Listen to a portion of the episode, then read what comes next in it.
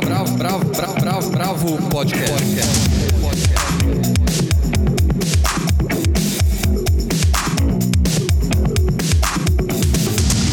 Olá, bem-vindos ao podcast da Bravo. Eu sou Guilherme Werneck e na edição de hoje nós vamos ter o Festival de Cannes, Ancine e o seu impasse, o novo filme da Gabriela Amaral, A Sombra do Pai, a ópera La Clemenza di Tito, de Mozart, que vai estar no Teatro São Pedro, a exposição Lado B, o disco de vinil na arte brasileira, com curadoria de Chico Dub, a exposição O Alienista, de Rivani Neuenchanda, que está na Fortes da Loi Gabriel, os 15 anos do Museu Afro, as mudanças na Lei Rouanet, o livro Lasca, de Vladimir Zazubin, e Depois do Futuro, de Franco Berardi. Quem está aqui comigo é a Helena Bagnoli, que é a diretora editorial da Bravo, os repórteres Andrei Reina e Paula Carvalho e o editor da revista Almir de Freitas. Então vamos começar com o Festival de Cannes e com a presença brasileira no festival. Helena, o que, que você tem para contar sobre Cannes? Então, é, o cinema brasileiro está num momento, sob o ponto de vista de produção e representatividade, num momento muito importante. Ele teve uma participação recorde no Festival de Berlim e agora vai ter uma forte presença em Cannes 2019. O festival vai acontecer entre os dias 14 e 25 de maio e tem quatro filmes selecionados em três mostras competitivas. Estão concorrendo a Palma de Ouro, que é a principal premiação do festival, está o filme Bacurau do diretor pernambucano Kleber Mendonça Filho, que já esteve em Cannes concorrendo ao mesmo prêmio com o seu filme Aquários em 2016. O Bacurau é uma co-direção de Kleber com o Juliano Dornelles e é estrelado também por Sônia Braga, que estrelou Aquários. E o filme foi descrito por ele como uma mescla de gêneros, como faroeste e ficção científica em pleno sertão nordestino. Concorrendo também à Palma de Ouro está o filme O Traidor, que é uma produção Brasil, Itália, França, Alemanha e é dirigido pelo italiano Marco Bellocchio e narra a história de Tommaso Busquetta, mafioso italiano que dedurou seus antigos companheiros do Cosa Nostra e se refugiou no Brasil. Bom, lembrando que essa história de chamar ele de Tommaso Busquetta é um puritanismo dos anos 80 do Brasil, porque o nome dele em italiano é Tommaso Buscetta, né? Sim.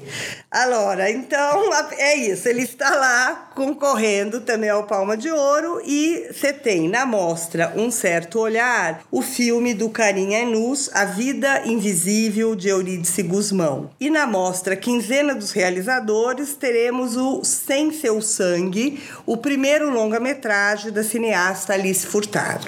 Na sessão ACID, que é uma sessão paralela com nove filmes da Associação do Cinema Independente, vai ter a participação do documentário brasileiro Indianara, que é uma produção dirigida pelo brasileiro Marcelo Barbosa e pela francesa Aude Chevalier, que conta a história da ativista Indianara Siqueira, que luta pelos direitos dos transexuais. É, ou seja, a gente teria muitos motivos para comemorar se o setor audiovisual brasileiro não estivesse vivendo um dos seus piores momentos. E é uma coisa muito maluca porque o setor audiovisual de todos os setores da cultura era aquele que tinha a conta matemática mais bem resolvida. Sim. Com todas as leis e com todo, não só com os incentivos, mas também com as leis do fundo setorial e essa paralisação no cinema nacional pode levar a gente para um lugar tipo plano colo. Sim, né? ruína. Porque no dia que aconteceu? No dia 27 de março, o Tribunal de Contas da União, o TCU, ele julgou um processo de auditoria do sistema da Ancine, que era chamado Ancine Mais Simples. E ele apontou irregularidade nas prestações de conta da Ancine. O Ancine é, Simples, esse sistema de contas, ele foi efetivado em 2015 e o TCU está desde 2017 analisando e querendo barrar esse sistema, que é uma metodologia empregado para análise das contas, que para agilizar a aprovação dos projetos, a Ancine criou um sistema que trabalha por amostragem e com isso apenas 5% de todas as obras teriam as notas fiscais e todo o processo verificados. Então, o que, que o TCU chegou e propôs paralisar toda todas as atividades da Ancine até que a mesma prove a sua capacidade de administrar e analisar todos os contratos já feitos. A ordem é que todos os processos que já tiveram as contas analisadas, inclusive os já aprovados, devem ser revistos pelos novos critérios. E mesmo os já aprovados e contratados, mas que ainda não receberam recurso, serão afetados. Ou seja, a Ancine, num primeiro momento, resolveu recorrer até que a semana passada o presidente da Ancine, o Christian de Castro, mandou suspender o repasse de verbas para a produção de filmes e séries, contrariando inclusive a decisão interna do órgão, que seria tentar é, reverter a análise do TCU. Bom, é, a Agência Nacional do Cinema ela é a empresa governamental responsável para estimular e fiscalizar o audiovisual brasileiro. Ela, na verdade, administra o fundo setorial, de onde vem grande parte dos recursos que financiam os filmes. Já que a gente falou de fundo setorial, tem uma pergunta da nossa leitora Daniela Mona, que ela quer saber sobre essa questão da Ancine, o quanto o mercado do audiovisual se retrairá. É possível minimizar o impacto no setor? Existem verbas além do fundo setorial circulando para a indústria? É, a gente não sabe ainda responder essa pergunta. Existem outras verbas, mas muito menores do que as verbas advindas desse fundo setorial, porque essas verbas elas são oriundas do, do orçamento que vem da arrecadação da Condecine e da arrecadação da Fistel, Fundo de Fiscalização das Telecomunicações, que arrecada os impostos das telecomunicações. Então é, é muito dinheiro, né? Quer dizer, esse congelamento de, de incentivo, é, ela, ela vai fazer, vai provocar um desmantelamento contínuo no setor de audiovisual. É bom lembrar que esse dinheiro da, que vem da, do fundo setorial e da, desses recursos da Ancine não tem nada a ver com, com a Lei Rouanet, né? Só para assim, localizar. E outra coisa, é, complementando a, a, Daniela, é, o Gleidson Shiva no, no Twitter perguntou para a gente sobre o edital do BNDES, que foi publicado em julho do ano passado. Em março, agora, eles colocaram um comunicado no site que o edital, as próximas fases do edital estão todas suspensas. Assim, assim como a Petrobras, que também dedicava uma parte. É, para o cinema nacional e que está tudo suspenso. Então, é, vai ser muito difícil a manutenção dessa indústria, né? E é uma indústria que, em 2017, segundo a própria Ancine, realizou 75 obras, com um público de 9 milhões de pessoas e uma renda de 113 milhões de reais. Então, a gente está falando de muito dinheiro gerado de uma cadeia virtuosa até agora, muito grande em funcionamento, como nunca se viu. Quer dizer, esses últimos 15 anos do cinema nacional foram anos muito alvissareiros, né? Foi onde se profissionalizou. Sem contar o número de trabalhadores, né, de pessoas que dependem dessa indústria. É, segundo a carta da SPCine, que a Laís Bodansky assina, foi publicada essa semana no Facebook da, da empresa, são 330 mil trabalhadores na, nessa indústria do cinema, né? Complementando esses, esses dados, além dos, dos mais de 300 mil empregos gerados, é, segundo os dados, esses são, são dados do IBGE, que estão, estão disponíveis inclusive no próprio site da, da Ancine. E a indústria do cinema no Brasil gera por ano 44 bilhões em faturamento. Só para ter uma ideia de em que pé está o cinema brasileiro do ponto de vista histórico, em 2002 foram lançados 29 longa-metragens brasileiros. Em 2017 foram 160. Então, é, é, é, esse, esse congelamento pode gerar, pode fazer com que a gente volte à era Collor né, do cinema, quando praticamente nada era produzido. Exatamente. Foi um grande ato que a gente sofreu e mesmo quando teve o cinema da retomada, demorou muito, nós que somos mais velhos aqui, mesmo quando houve o cinema da retomada, demorou muito para a produção realmente aquecer e foi graças à lei do audiovisual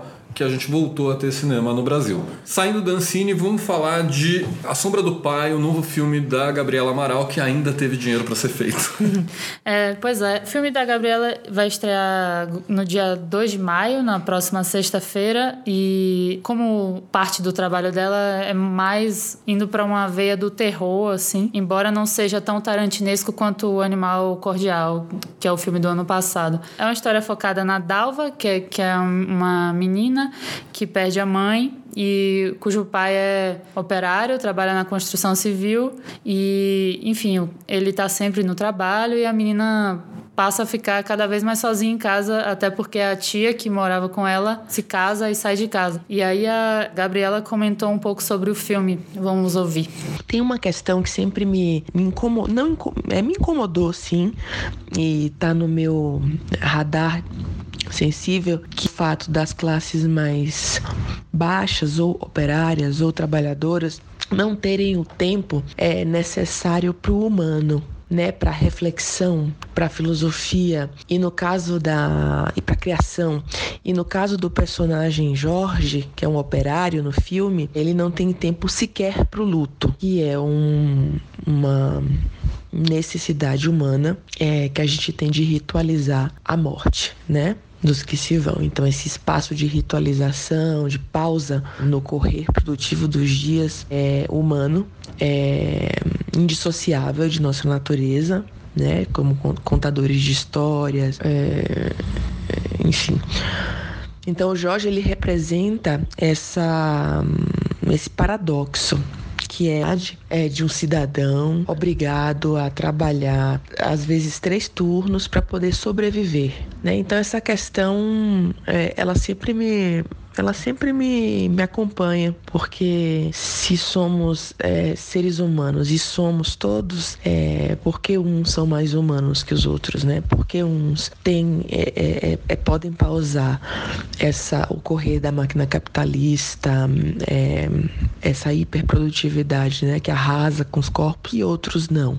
E quais as consequências dessa corrida sem pausas para a psique de um ser humano, para a vida de um ser humano? Humano. E para a vida dos que vivem com esse ser humano. Então, o Jorge ele surge muito dessa dessa reflexão, porque uns são mais humanos que os outros, não são, né, obviamente, e o que é que não ser humano, não ter tempo de ser humano causa de monstruoso, de aterrorizante para uma pessoa dessa. Isso para mim já é material suficiente para muitos filmes de horror, né, muitos filmes de terror. Bom, nós ouvimos a Gabriela e agora a Paula Carvalho, que está aqui do meu lado, foi a única daqui da redação que assistiu ao filme. O que, que você achou do filme, Paula? Eu achei interessante a construção mais surrealista assim desse mundo do precariado, né, como chama o Rui Braga, o sociólogo Rui Braga, e ele captura um pouco desse mundo, desse, dessa realidade do operariado desvinculado de um grupo, né, que a gente tem visto cada vez mais agora no século XXI, né, é, capta muito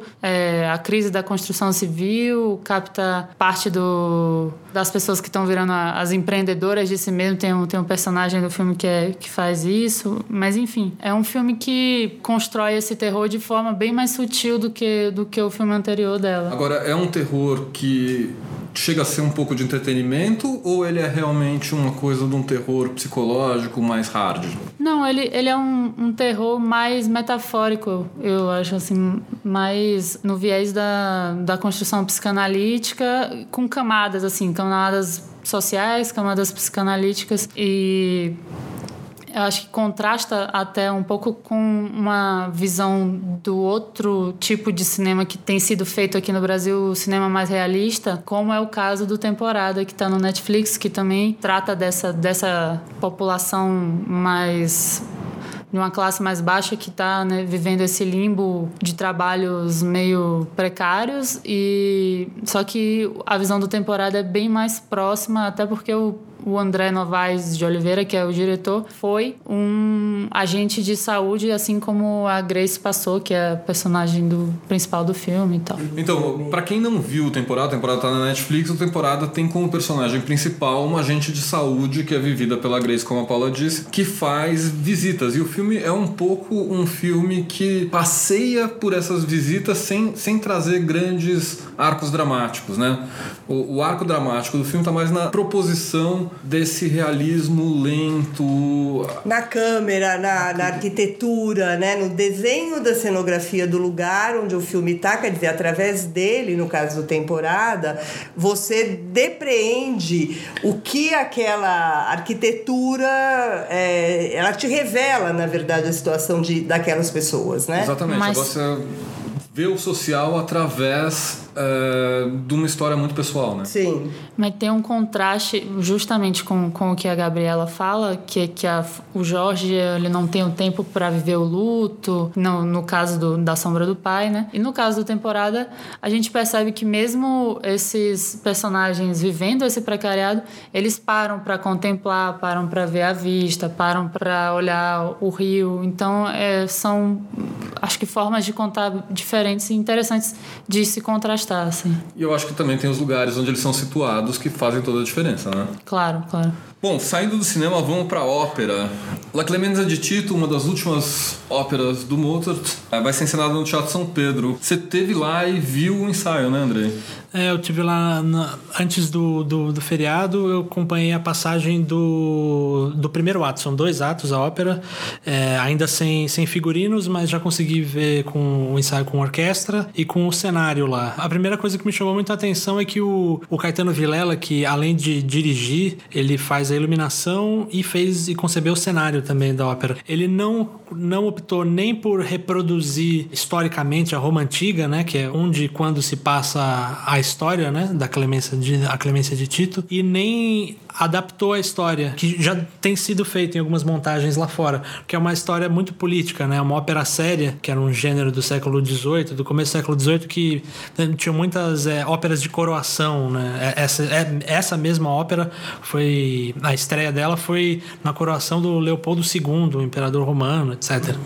Então a, a proposta do, do Caetano Vilela foi ele, ele, ele se baseou numa experiência recente dele na Itália. Ele teve a viagem lá, ele, ele teve na Itália a trabalho, ele fez a iluminação de uma ópera lá no Teatro de Palermo e ele aproveitou e ficou alguns dias em Roma. E para ele ficou muito, ele estava me contando, né? Ficou muito forte a coisa do os grandes monumentos que ele viu ali na Itália, eles são eles ficam escorados por grandes estruturas metálicas. Então você não vê s- o, a história ali, o monumento histórico, essas coisas, você vê a intervenção moderna para segurar aquilo de pé, né? Então o que, que ele fez? Ele encheu o cenário de andaimes. É, eles são, são muito chamativos, é tem um aspecto bastante industrial mesmo, assim. E com isso, além de, de fugir da, de uma reprodução histórica ou de uma adaptação que talvez ficasse muito colada né, na, na política atual, ele conseguiu verticalizar a encenação, né? Ele tem seis pisos lá. Então, que é uma ópera que tem coro e o, o Teatro São Pedro é um teatro menor, então ele, ele ganha muito espaço, né, ali. E você achou bom? Eu, eu, eu achei, achei bem interessante. Assim, é é uma proposta bem arriscada, porque o, o público de ópera ainda é um pouco conservador nessa. E o, e o Caetano é um diretor mais ousado. Assim, apesar de não trazer para os dias de hoje, ele, ele não é um cara muito tributário dessa tradição operística, assim, só por comparação, no Metropolitan de Nova York, agora acabou de acabar uma temporada da, da Clemência de Tito que eles recuperaram uma montagem dos anos 70 do Jean-Pierre Ponel, que era um encenador de ópera muito dessa coisa da tradição, apesar de ter feito inovações técnicas, né, porque é um cara do século XX, ele era muito colado no libreto, ele respeitava o, o período onde se passava, etc. Inclusive foi recebido de uma maneira meio morna na- pela crítica. E do, do por exemplo, uma cena, uma das principais cenas do primeiro ato é a de um incêndio, o que é um problemão para resolver cenicamente, né? Existem várias maneiras, você pode resolver só com o som ou só sugerir, etc. O Caetano, como é um iluminador, ele botou lâmpadas compridas no, no cenário que são vermelhas e você só percebe elas quando elas acendem só no momento do incêndio e piscam. O efeito cênico é muito interessante, lembrou um pouco as coisas do, do Robert Wilson, que além de ser diretor de teatro, fez muitas óperas, né? Muito legal. E Talvez essa seja a última ópera do São Pedro? Quando eu fui lá, ainda estava. Antes de começar o ensaio, eu encontrei o Ricardo Apesato. Acho que é assim que se pronuncia o nome dele. Ele é o, o gestor artístico da Santa Marcelina Cultura, que é a organização social que administra o São Pedro, entre outros equipamentos culturais daqui. E ele falou que o susto não, não passou. Apesar do Dória ter recuado e o, do, o próprio secretário do Estado, Sérgio Saleitão, falaram que não vai acontecer o contingenciamento na área da cultura, ele falou que só vai é, sossegar e anunciar a temporada de 2019 depois que eles se encontrarem com ele. ele todas, todos esses equipamentos que poderiam ser afetados vão conversar particularmente com a pasta da cultura. Eu imagino que muita gente não conheça o Teatro São Pedro daqui de São Paulo, né? Mas ele é um teatro muito antigo, ele foi fundado em 17. Por muito tempo ele foi um, ele recebia espetáculos teatrais de grande porte, chegou a ser um cinema até, mas desde o final dos anos 90 ele se estabeleceu como uma casa de ópera. E aí alguém poderia pensar, não é, mas por que mais uma casa de ópera se São Paulo já tem o municipal, né? Mas o São Pedro ele tem uma característica muito diferente, ele é um teatro muito menor, tanto o palco como como o fosso da orquestra. Ele, ele é um teatro bom para quê? Porque eles têm feito ultimamente, que é óperas barrocas ou do período clássico ou óperas modernas concebidas para espaços pequenos. Bons exemplos foram da, da temporada passada, como a Alcina do Handel, que é uma ópera barroca, e a adaptação do Benjamin Britten para o Sonho de uma Noite de Verão do Shakespeare. Tanto a orquestra barroca é menor do que uma orquestra moderna, como essa essa ópera do Benjamin Britten, ele fez para esse ano um teatrinho pequeno do interior da Inglaterra. Então você vai, inclusive, o do, do, do, do Britain foi a estreia nacional dessa ópera, uma, uma ópera dos anos 60. Ela é escutada, vista melhor num teatro desse porte. Maravilha, vamos torcer pelo Teatro São Pedro e da ópera a gente vai para um outro registro da música. Tá abrindo no Sesc Belenzinho a exposição Lado B, o disco de vinil na arte contemporânea brasileira com curadoria do Chico Dub. O próprio Chico fala um pouquinho do que, que ele quis com essa mostra. Vamos ouvir. É, então, uma exposição com trabalhos históricos que vai de 1969 a 2018, onde eu busquei me concentrar no disco como objeto, né, e, e, em outras formas e usos que ressignificam as formas e funções originais, não só do, do disco de vinil, mas dos aparelhos reprodutores que o cercam, né, e também do disco como canvas, né? O disco como, como tela em branco, o disco como uma mídia qualquer que pode ser utilizada pelo artista para ser um meio para passar aquela mensagem, né? Então tem trabalhos mais políticos, tem trabalhos que falam mais sobre a questão do indivíduo, a questão de posse, a questão, uma questão mais social, trabalhos mesmo, trabalhos com, com, com com bastante uso, que refletem bastante a, a questão da gambiarra. Então, é basicamente isso. Eu acho que é uma exposição muito interessante, num contexto onde o som vem cada vez tendo mais, mais presença dentro do universo das artes visuais. O disco de vinil, né, ele, ele é como se fosse uma. Eu costumo chamar isso, costumo me referir a ele dessa forma. Eu acho que ele é quase uma materialização física do som, né, que é algo é, intangível, é, inodoro, né, algo invisível. E junto, talvez, com a caixa de som, né, com falante, com a notação musical, com a nota musical, seja uma das três formas, né, gráficas, visuais, que a gente tenta dar conta aí desse de algo que não que está por aí, né? Que é imaterial. E é interessante é, notar que nesse crescimento do som dentro dos museus e das galerias e Claro que, consequentemente, também é, por conta de um aumento do número de obras que lidam sobre isso no Brasil, a gente vê que o disco de vinil vem sendo um, assunto é, recorrente no trabalho de artistas é, novos, de artistas que não necessariamente estão dentro das artes sonoras, que estão mais é, nas artes visuais. Então é, é interessante como é uma. A, chama a exposição de uma porta de entrada pop, mas conceitual ao mesmo tempo dentro desse universo do som, dentro desse universo do som, dentro do cubo branco. Paula, você conversou com o Chico. O que, que você conta dessa exposição? Pois é, é, ele já tinha montado essa exposição em 2017 no Rio, mas ele tinha montado um formato totalmente independente, sem, sem nenhum patrocínio, meio na guerrilha mesmo. E aí, a, dessa vez, ele ampliou. São 30 artistas é, com mais de 61 obras e tem bem mais gente de fora do eixo Rio-São Paulo, que, que foi o mote principal da, da, da primeira exposição. Né? Tem o Paulo Brusque, tem a Rivane de, de BH, tem o Tem o Smetak. E uma coisa que eu destaco né, nessa exposição, só para lembrar do, do podcast de duas semanas atrás, em que o Almir falou da, da fita de Moebius, é, tem a obra Mebis Caracha, do, do Cildo Meirelles, vai estar tá lá para ouvir. É, foi um disco gravado em 70, em que o Cildo tentou reproduzir num, num vinil o que seria a fita de Moebius. Aí, daí, como ele fez isso, assim? Ele fez um contrato com a gravadora Musidisc, cujo diretor artístico era o Ari Perdigão, e eles tentaram sair daquelas frequências médias que normalmente se gravavam vinil e com a reprodução da, da fita de Moebius, as frequências iam mais para o grave e mais, e mais para o agudo. E isso, assim, foi sendo repetido. E do outro lado, ele tentou reproduzir a galáxia, né? Que, que é o nome Caráxia vem da, das duas palavras é, caracol e galáxia. Legal. Eu vi agora também na Suíça, quando eu estava fazendo minha matéria de música experimental, uma exposição enorme de aí sim muito voltada para artistas contemporâneos ah, europeus fazendo música, mas tinha um, lado muito grande de artistas pensando o som, a materialidade, muitos vídeos.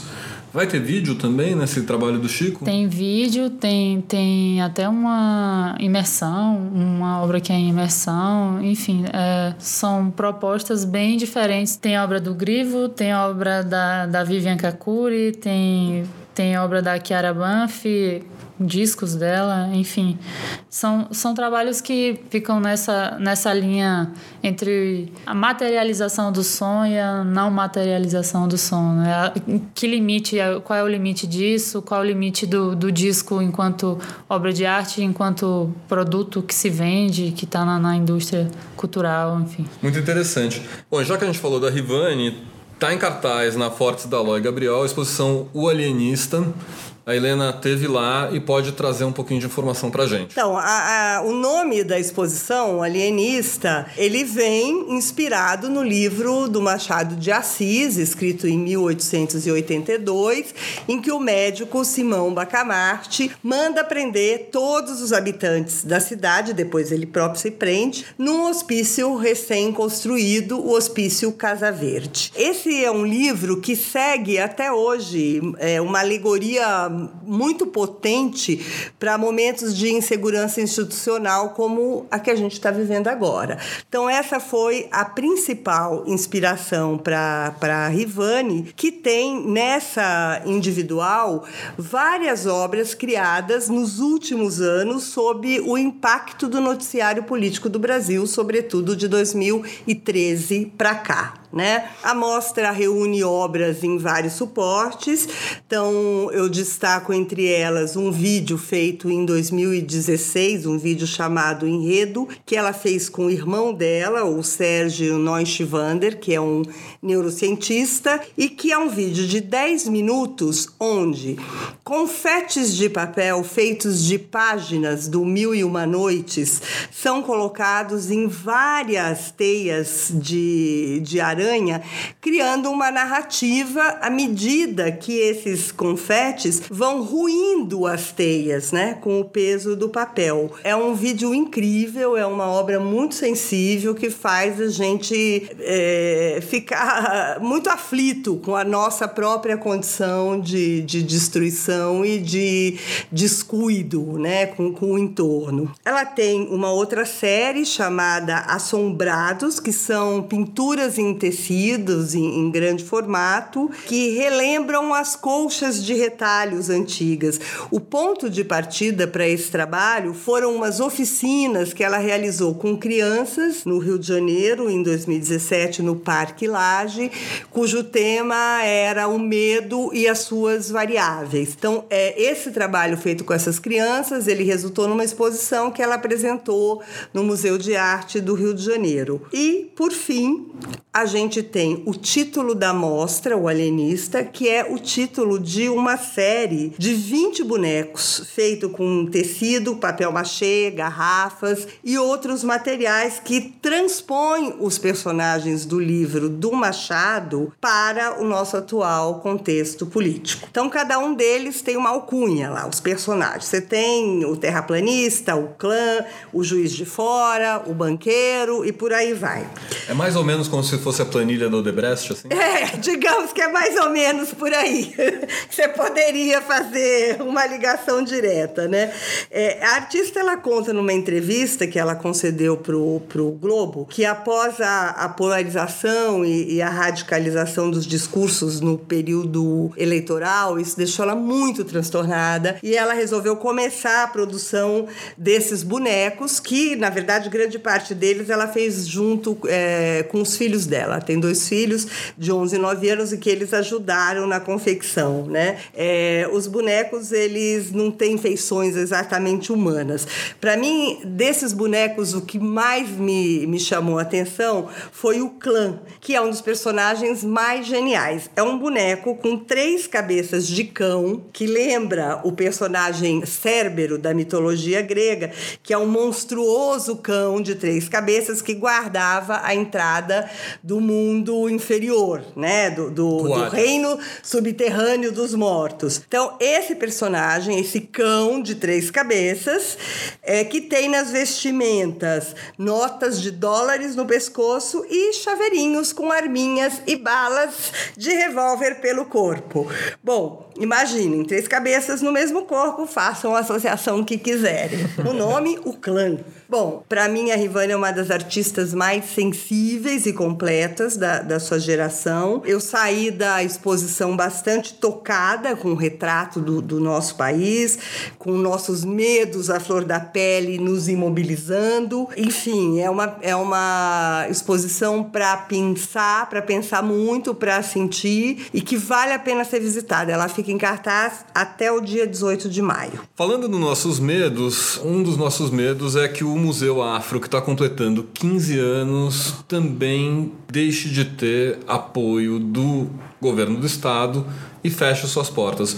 O Museu Afro é uma das iniciativas mais importantes que a gente tem de arte afirmativa no Brasil. Tem um trabalho genial de curadoria do Emanuel Araújo, que além de um grande artista, é um grande gestor cultural, foi o gestor da Pinacoteca, e agora ele chega aos 15 anos com a faca no pescoço. Como vocês veem essa preocupação com o Museu Afro, com a representatividade negra e com São Paulo perder esse espaço tão importante? É bom, só contextualizando, né? Quando foi anunciado o contingenciamento, foi logo alguns dias depois a associação das organizações sociais de cultura divulgou um estudo né, que detalhava qual seria o impacto em cada equipamento cultural de São Paulo. E no caso do, do Museu Afro Brasil, o impacto seria que nesse ano é, simplesmente não haveria mais exposições. Tipo, é, era quase um eufemismo para dizer que o museu ia fechar, né? Claro. Que, no, que ia ter que cortar o, o equipamento pedagógico. E, aliás, isso é muito importante. O museu, além das exposições, ele tem uma equipe muito boa pedagógica, que tem um, um, um trabalho pioneiro aqui em São Paulo, tem uma importância é, absurda, assim. É um, é um, é um equipamento cultural de muita importância, está tá super bem localizado ali no Parque de Ibirapuera. Não, e ele tem um papel essencial na manutenção e na divulgação da consciência negra, na preservação e na revisão desse papel na, na cultura nacional, né? Isso seria um golpe muito duro, justamente no momento em que as artes plásticas no Brasil estão começando a celebrar o legado dos seus artistas negros do passado e abrir abrindo caminhos para os jovens artistas negros do presente. Seria um, um retrocesso muito grande, difícil de calcular. Bom, ou seja, então, como a gente sabe que ainda está sob júdice o repasse ou corte dos 23%, né? Pode ser que ainda haja esperança e que o museu não sofra é, nenhum tipo de, de prejuízo, porque já, ele já tem um orçamento muito baixo. Então, eu queria aproveitar e convidá-los para assistir a primeira exposição da, da celebração desses 15 anos. É uma exposição sobre São Paulo, que acabou de abrir, abriu recentemente, que chama-se São Paulo, uma iconografia urbana, que destaca a transformação da cidade de São Paulo, desde povoado até virar essa mega metrópole. Também tem a curadoria do Emanuel Araújo, ele quis iniciar isso, comemorar com a cidade que abrigou o museu, comemorar contando dessa cidade. É uma exposição com mais de, de 15, é, de, de 500 itens entre pinturas, esculturas, vestimentos, brinquedos, obras. Então, é, a exposição vai ficar até 7 de julho, é a primeira, vai ter várias exposições comemorativas. É, então, é importante a gente prestigiar, porque é uma das maneiras da gente manter o museu vivo e forte. Então, em vez de assinar a petição da Avaz, Avaz ao museu. Bom, já que a gente está falando de coisas tristes, né, de problemas financeiros, de impasses na cultura, tem um impasse gigante também no âmbito federal, que é a volta da Lei Rouanet modificada pelo governo Bolsonaro. O rebranding da Lei Rouanet. É, um rebranding, exatamente. Nesse fim de semana, o Bolsonaro mesmo uh, falou um pouco nas suas transmissões sobre a Lei Rouanet.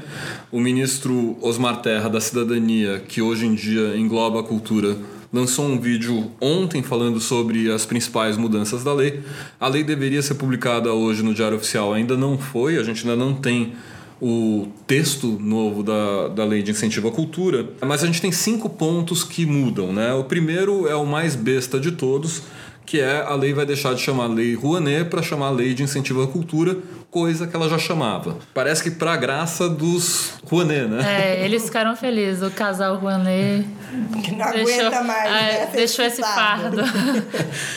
A segunda, que talvez seja a, a de maior impacto, é que os investimentos máximos da lei vão ser de até um milhão de reais. Antigamente a lei podia ter incentivados até 60 milhões. Isso era importante para obras de vulto, como por exemplo os musicais, grandes peças de teatro. Essas Grandes as- exposições né, de arte. Grandes que- feiras de arte. Grandes feiras. Ou seja, todas essas que consumiam muito mais de um milhão de reais, que por um lado eram ah, grandes empreendimentos, também eram grandes empreendimentos que faziam girar a máquina da, da cultura, gerando emprego, gerando lucro, gerando receita, gerando imposto, que inclusive seria suficiente para reverter a Lei Rouanet. E só lembrando que esse número de, de, de projetos que ultrapassava o teto de um milhão de reais em 2018 foi 0,2% dos projetos aprovados. De quase 6 mil aprovados, foram 155 que captaram mais de um milhão só. É, então, de novo, é uma mudança cosmética, mas é uma mudança séria, porque ela, ela impede um segmento cultural de, de trabalhar dentro da lógica do incentivo. O, o terceiro ponto são os ingressos gratuitos. Existia uma cota mínima de ingressos gratuitos distribuídos à família de baixa renda, que já era de 10%. Hoje ela vai passar de 20% a 40%. É uma coisa que é louvável, mas que também não muda muita coisa. Não, e que também compromete a vida do produtor, porque na verdade o produtor tem dinheiro para colocar de pé a sua obra e ele vai ganhar dinheiro também um pouco com a bilheteria. Além do que ele destina né, para de ingressos gratuitos, ele tem que oferecer até 20% para o patrocinador. Na verdade, o que devia ser cortado era a cota do patrocinador, que já tem isenção fiscal. Exatamente. O, o outro ponto é uma questão de descentralização do eixo Rio-São Paulo, que também é um ponto que se discute muito e que é, deve é, ser incentivado, mas que é polêmico, porque boa parte da produção cultural dos artistas está tá por aqui. A ideia é de que os proponentes vão poder dobrar o número de projetos inscritos em cidades onde historicamente não existe muito incentivo fiscal. E aí beneficia Nordeste, Norte, Centro-Oeste e menos as regiões Sul e Sudeste, que são as regiões com mais projetos incentivados na história da Lei Rouanet. O João Brandt, que é doutor em ciência política e foi o secretário executivo do, do Ministério da Cultura na gestão do Juca Ferreira, ele fez uma análise preliminar né, dessas mudanças. E entre, entre as coisas que ele falou é que tirar grandes projetos não implica necessariamente em ampliar os pequenos projetos, porque a lógica dos patrocinadores, segundo o João, está ligada à promoção da marca. Então, o que deve acontecer é cair a quantidade de recursos aplicados em projetos culturais via incentivo fiscal. Não, e tem essa questão de que as empresas que incentivam, que têm direito de incentivar, são as empresas que têm lucro. Normalmente são grandes empresas, ainda mais num país em crise. Ou seja, no fundo, você colocar essas coisas, você fazer com que as grandes empresas olhem para micro regiões é muito difícil, porque vai totalmente é, de encontro com o seu objetivo financeiro. Na melhor das hipóteses, ingenuidade, né? Na melhor das hipóteses, ingenuidade, coisa que a gente não espera diferente de um ministro da cidadania que não tem a menor ideia de cultura, né? É, o último ponto são as contrapartidas, né? que é formação e capacitação de público, que era também algo que já estava na lei.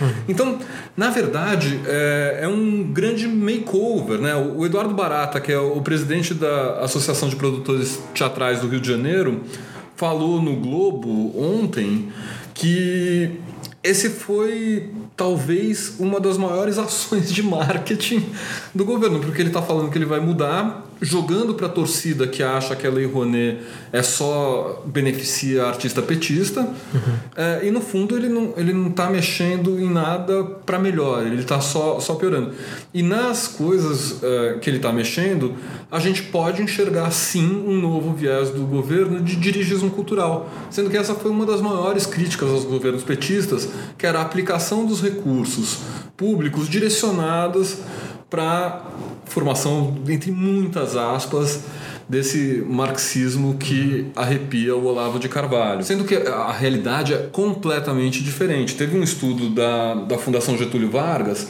que mostrou que nos 27 anos em que a lei existiu, foram injetados 49,78 bilhões na economia, com a realização de 53 mil projetos culturais no país. E o retorno para a economia era de que cada real investido voltava um real e meio para a economia.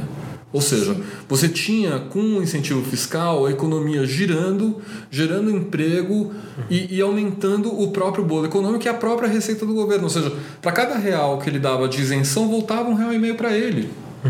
Eu fiz um cálculozinho aqui, peguei um dado básico do orçamento desse ano na, do governo federal de 3,26 trilhões da cultura é de 1,89 bilhão, ou seja, isso representa 0,058% do, do total dos gastos. Ou seja, é perfumaria, né? Mexer nesse, ou tentar contingenciar, ou, enfim, é, é um... Então, na lógica das, das guerras culturais, né? Mais para dizer que acabou com a Sim. Lei Rouanet do que... Porque, no fim das contas, essa mudança não mexe na, no coração da Lei Rouanet, que que, que é o que, que é você colocar na mão das empresas a decisão do que vai receber um patrocínio via incentivo fiscal. O, inclusive, a gente quase não comenta mais disso. Antes de, da Lei Rouanet virar essa espécie de fantasma da nova direita brasileira, ela era muito criticada pela esquerda, porque ela colocava na, na iniciativa privada a decisão de quais projetos receberiam recursos públicos, né, no fim das contas. E só uma, um outro dado de 2017 é que a economia criativa, né, esse, esse mundo macro da, da cultura, foi responsável por 2,6% do PIB do, no ano. Assim.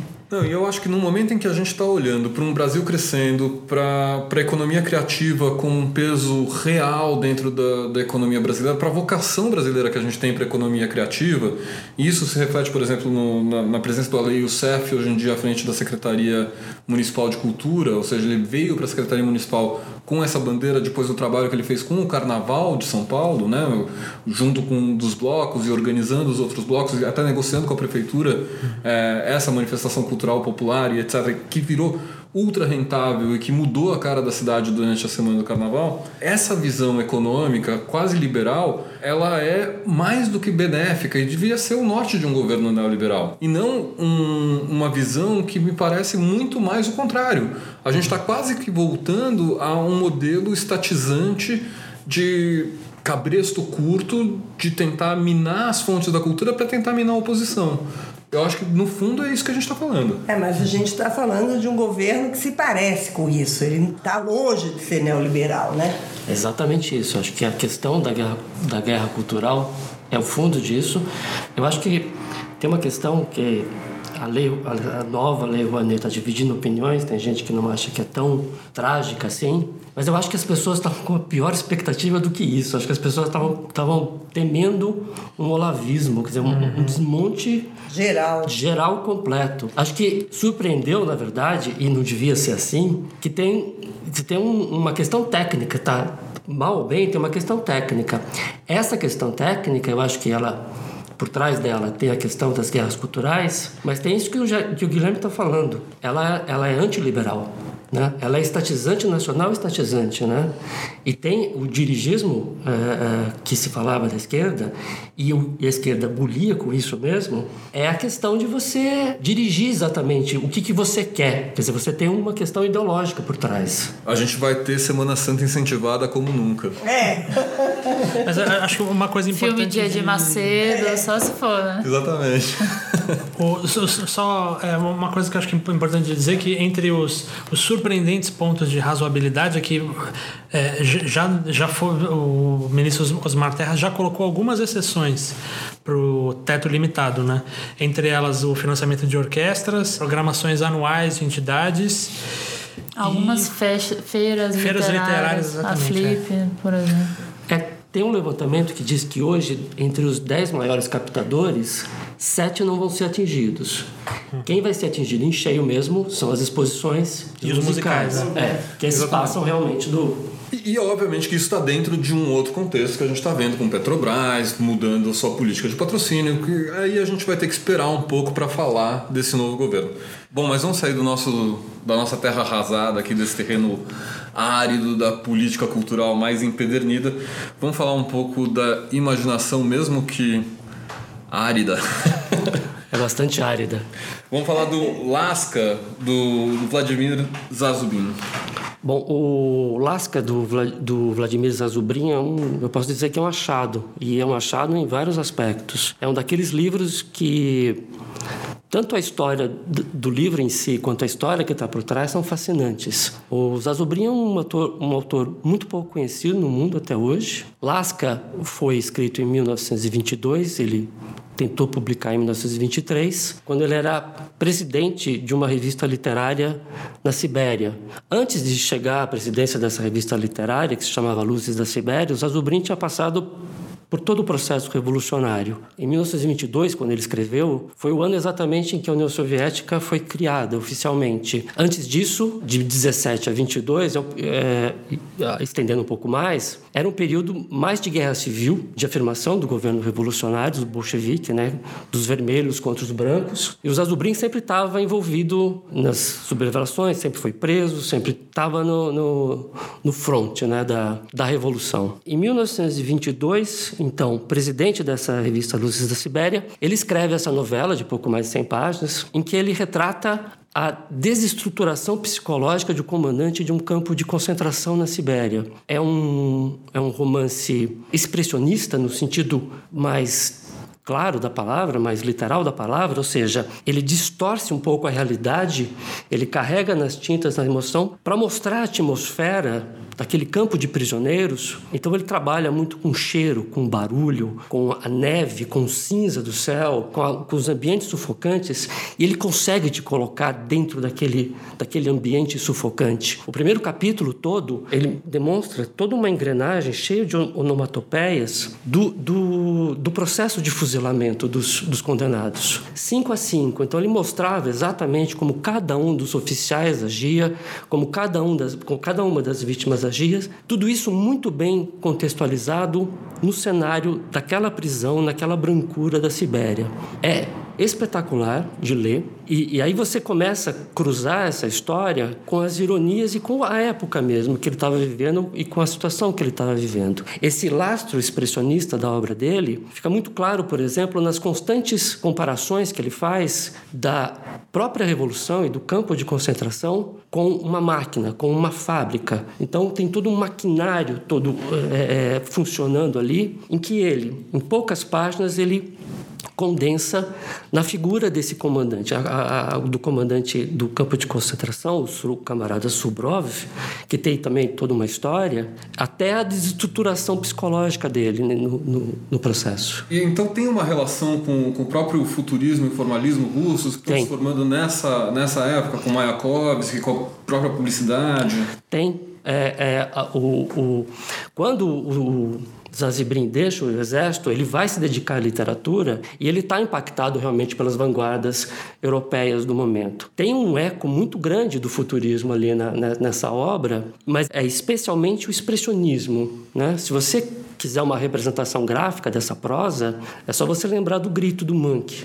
Quer dizer, tem essa distorção né, que, que, que, na verdade, ela, ela não é fantasiosa, ela reforça a realidade que ele está querendo representar ali. Essa é a história do livro. A história do Zazibrim tem outro fascínio, porque ele era presidente dessa revista literária, Luzes da Sibéria, e ele tentou. E ele era um vermelho, era um camarada, ele era um revolucionário com história. Ele tentou publicar esse livro na própria revista dele, ele não conseguiu. Né? Ou seja, autonomia nenhuma ele tinha. Né?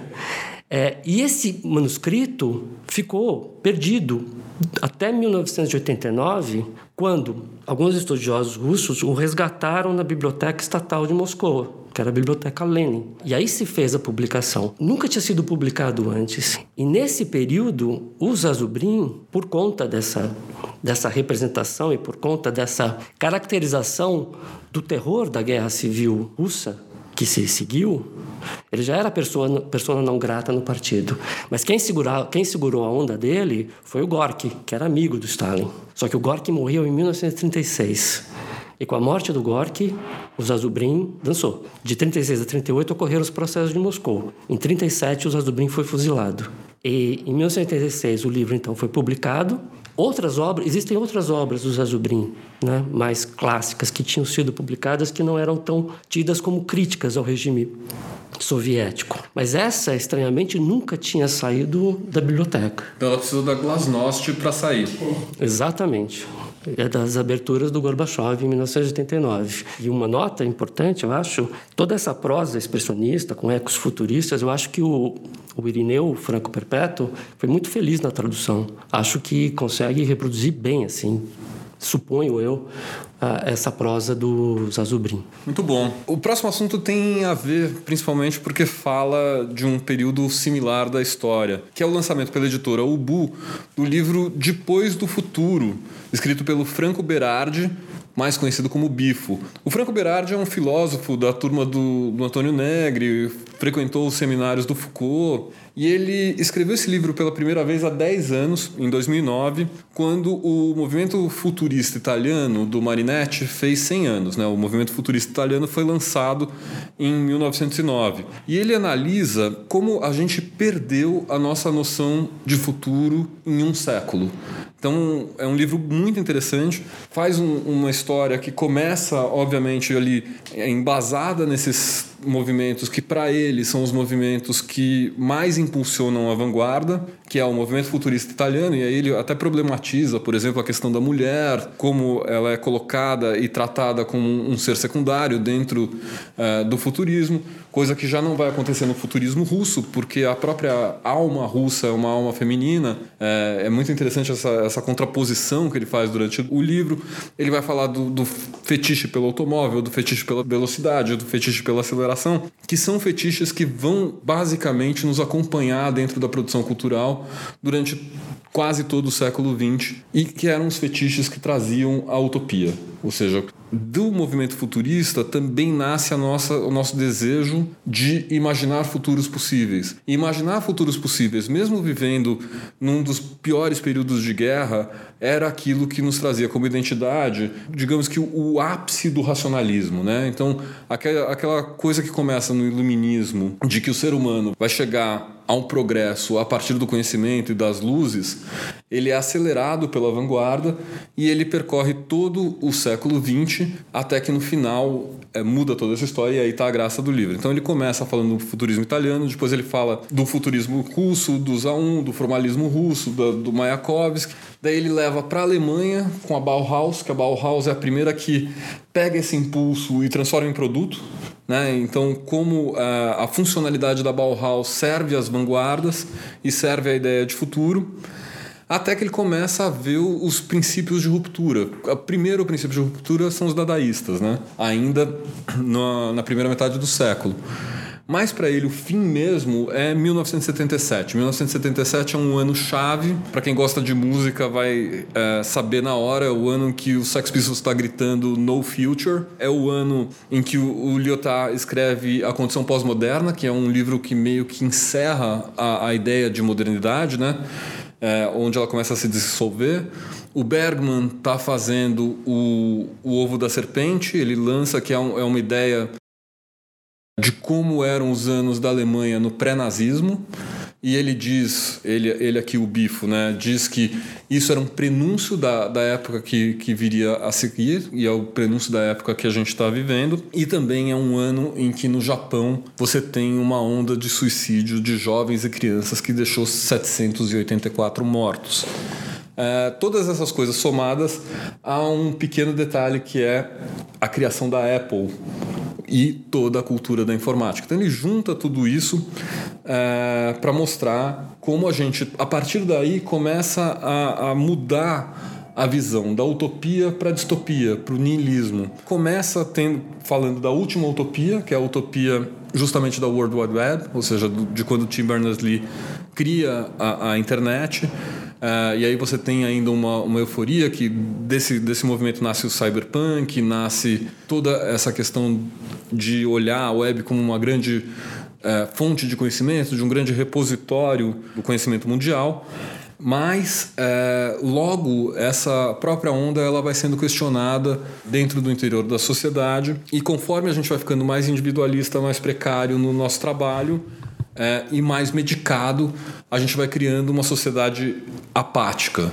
Ele toma isso como um ponto principal a crise de 2008, a crise financeira de 2008, e como a, as pessoas que re, tentaram reagir à crise, tentaram reagir ao neoliberalismo, não chegaram a lugar nenhum, e isso causou um mal ainda maior de apatia. E é muito interessante porque ele faz um paralelo ao, ao Tratado de 2019 e 1909, ele faz um paralelo entre o fascismo, a criação do fascismo, que é muito influenciada pelas ideias futuristas, e o momento atual. E ele diz que o fascismo de hoje é, é diferente. Ou seja, que existe sim um eco do fascismo. A gente está vendo o, o, crescimento dos, dos governos de extrema-direita em diversos lugares do mundo, Brasil incluso, mas que são novas ideias sobre o que seria o fascismo, entendeu? E basicamente eu selecionei até um trecho para fechar essa, essa história, que ele fala assim: expectativas frustradas, somadas ao individualismo frustrado, não levaram ao ressurgimento da solidariedade, mas só a uma ânsia desesperada de desejo enfurecido de aniquilação. Nihilismo é o nome da cultura emergente. Como não há alternativa à racionalidade algorítmica do mundo das finanças, o desejo de aniquilar essa racionalidade tomou a dianteira, porque a ferocidade matemática da economia penetrou a linguagem e invadiu todos os aspectos da vida social. Queremos destruir tudo, incluindo as condições necessárias à nossa própria sobrevivência. Ou seja, um tom apocalíptico mas que descreve de maneira brilhante, eu acho que o momento que a gente está vivendo hoje é um livro essencial para o dia de hoje. E, e muito bom para encerrar as discussões do podcast com uma mensagem de otimismo e de crença na humanidade. Bom, é... é isso mesmo, né? Com, com todo esse otimismo, vamos terminar o podcast com o nosso momento viu. Vamos falar do Bartaby. Melhor não. Paula tá aqui do meu lado. Paula, qual é o seu melhor não de hoje? Melhor não fazer um evento com 18 poetas em que nenhum seja negro ou negra. Agora dá nome aos bois, né? Não adianta sair, sair pela tangente, desculpa. É, foi um evento que acaba de ser cancelado, inclusive porque houve manifestações. Era um evento no Instituto Moreira Salles do Rio que convidou 18 poetas e o único que tinha sido chamado que é negro é o Ricardo Aleixo e ele não pôde ir e aí não chamaram nenhum poeta homem ou mulher negra negro. Mas aí, em vez de, enfim, fazerem um, sei lá, um reavaliação, uma reprogramação ou mudarem alguma coisa, eles resolveram cancelar, entendeu? Poderia ter tido uma discussão, poderia, isso poderia ter dado frutos. Talvez dê, né? Mas por enquanto é melhor não. Andrei, você que ficou devendo na semana passada, que saiu, na semana retrasada, né? Que saiu pela tangente, dessa vez você trouxe alguma coisa? Dessa vez eu trouxe e como de monstros medievais o mundo real já tá cheio, eu acho melhor não a nova e última temporada de Game of Thrones. Polêmico, polêmico. E você, Helena? O que, que é melhor não? O melhor não é. O meu melhor não é polêmico, mas é o Temporada, o filme nacional que faz parte do novo realismo do cinema nacional, que apesar de ter um trabalho incrível da Grace, passou, não conseguiu me acrescentar muita coisa e eu vi com olhos muito bons. Melhor não temporada. É muito polêmico esse, né? É, por enquanto eu acho que só da Paula não é polêmico. o, o, meu vai ser polêmico também. Para mim o melhor, o melhor não é o novo disco do, do grupo Rumo que foi lançado pelo seu Sesc. É, tenho o maior respeito pelo Grupo Rumo, adoro o som deles ao longo do tempo. Tinha uma, uma coisa muito interessante durante a vanguarda paulistana, mas ele, ele é um disco bobo. Ele é pior do que um disco do Palavra Cantada. Para mim é melhor não. Uau, polêmico mesmo!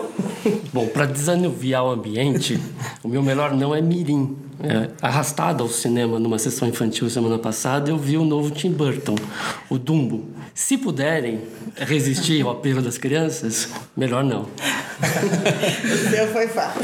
Ah, o nome é tudo bem, mas se bem que eu amo Dumbo. eu também. Então é isso, gente. A gente volta na semana que vem com um podcast sobre teatro e cinema. E depois a gente faz essa conversa geral de novo daqui a duas semanas. Boa, até mais.